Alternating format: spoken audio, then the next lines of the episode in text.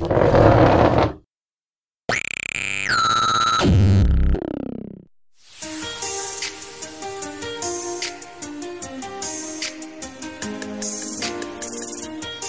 pessoal, estamos dando início a mais um programa.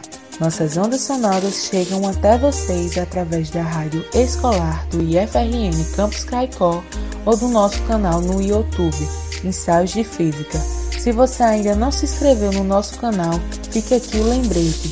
Nos apoie com um joinha e compartilhe com os amigos.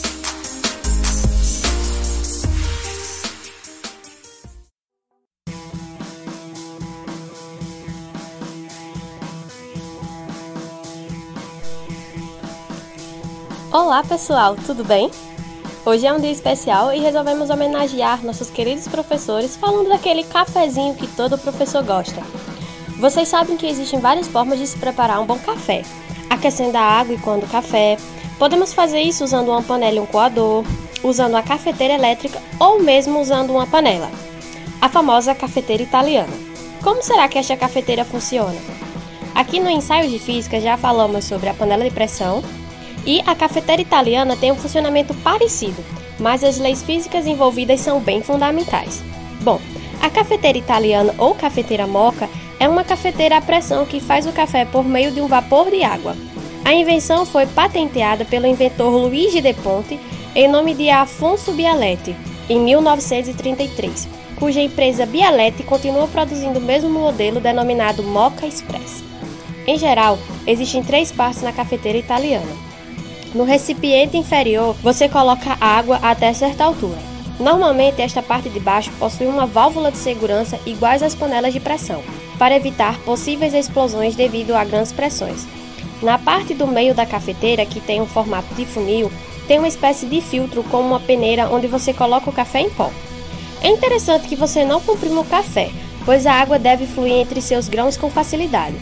Na terceira parte em cima fica um recipiente que coleta o café e por isso esta parte tem um formato que lembra uma jarra de suco para auxiliar na hora de servir a bebida. Para que a cafeteira italiana funcione bem, é necessário que a parte inferior esteja bem lacrada, por isso evita o escape de ar e permite o aumento da pressão do vapor no interior deste recipiente. Quando você coloca a cafeteira no fogo, a partir de certo ponto, a água que está no recipiente lacrado sobe pelo funil do meio e encontra o café. Assim, quando a água se distribui no recipiente coletor na parte de cima, ele já coou o café e já tem aquele gosto que tantos professores gostam. Mas e aí eu te pergunto, não parece estranho que a água sobe na cafeteira italiana, mas não sobe em uma panela de arroz, por exemplo? Vamos tentar entender o processo que ocorre no caso da cafeteira italiana. Quando você liga a boca do fogão, começa a transmissão de energia térmica para a cafeteira, e a água no recipiente de baixo vai começar a aquecer. Normalmente, a água passa do estado líquido para o gasoso através da ebulição, quando a temperatura é de 100 graus Celsius. Quando chega nessa temperatura, parte da água líquida vira vapor, que aumenta a pressão no recipiente inferior. Chega um momento que a quantidade de vapor e pressão são suficientes para empurrar a água pelo funil, forçando assim o movimento de água contra a força da gravidade. Algumas dicas para nossos professores ouvintes.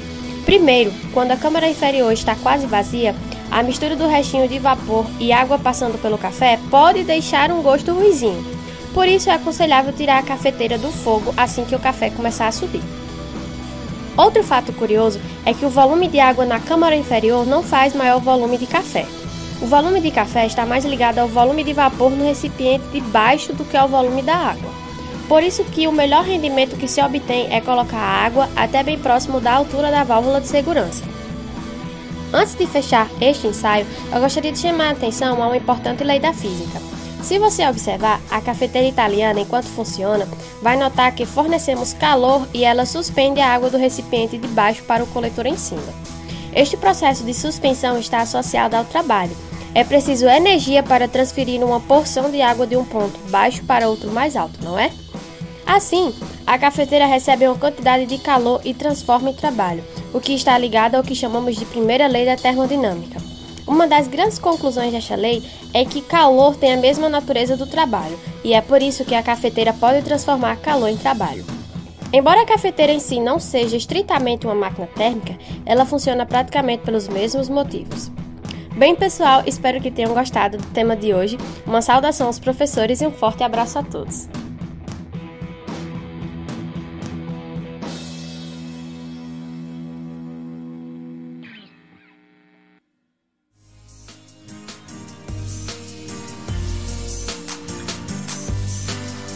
Então, galera, muito obrigado pela sua audiência. Eu espero que tenham gostado. Vamos saindo pela tangente e até o próximo ensaio.